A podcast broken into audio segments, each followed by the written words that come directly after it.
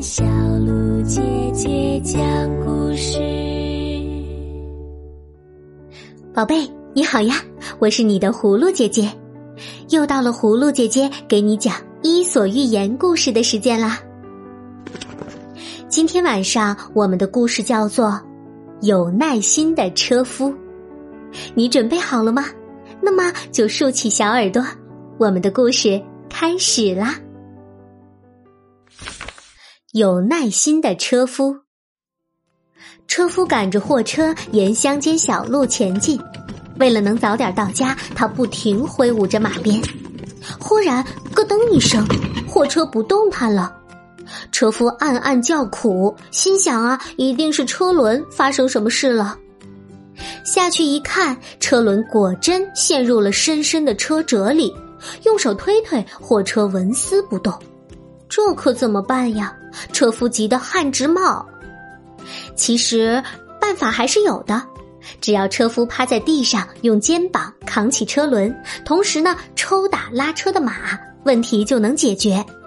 但是车夫不愿意这么做，因为地上全是泥巴，趴在地上会把衣服弄脏，而且扛车轮需要很大的力气，会累得人喘不上气的。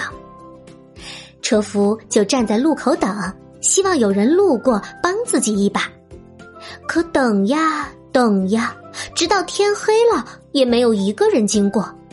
他开始犹豫起来，干脆我亲自动手吧，累就累一下算了。可转念又一想，不行，既然都等到现在了，不如接着等下去，反正早晚都会有人来。就这样。车夫在货车边上一直耗到了天亮，可他万万没想到，自己的一举一动全都被大力神看在了眼里。真是不可救药！大力神实在看不下去了，决定下去说两句。来到车夫跟前，大力神说：“已经过了一天一夜，你怎么一点也不着急呀？我都为你急得不行了。”车夫看到大力神，不禁喜出望外。哎，怎么会不着急呢？不过总算没有白等。你赶快帮我把货车拉上来吧。大力神摇摇头说：“你宁肯等这么长时间，也不愿意自己动手。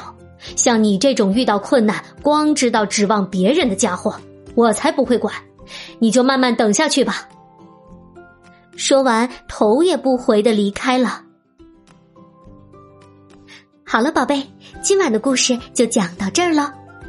这个故事告诉人们，遇到困难不能逃避，更不能一味的指望别人来解决，只有自力更生才是克服困难的最好办法。想要收听更多好听的故事，记得订阅我们的专辑。明天晚上，葫芦姐姐继续给你讲《伊索寓言》的故事。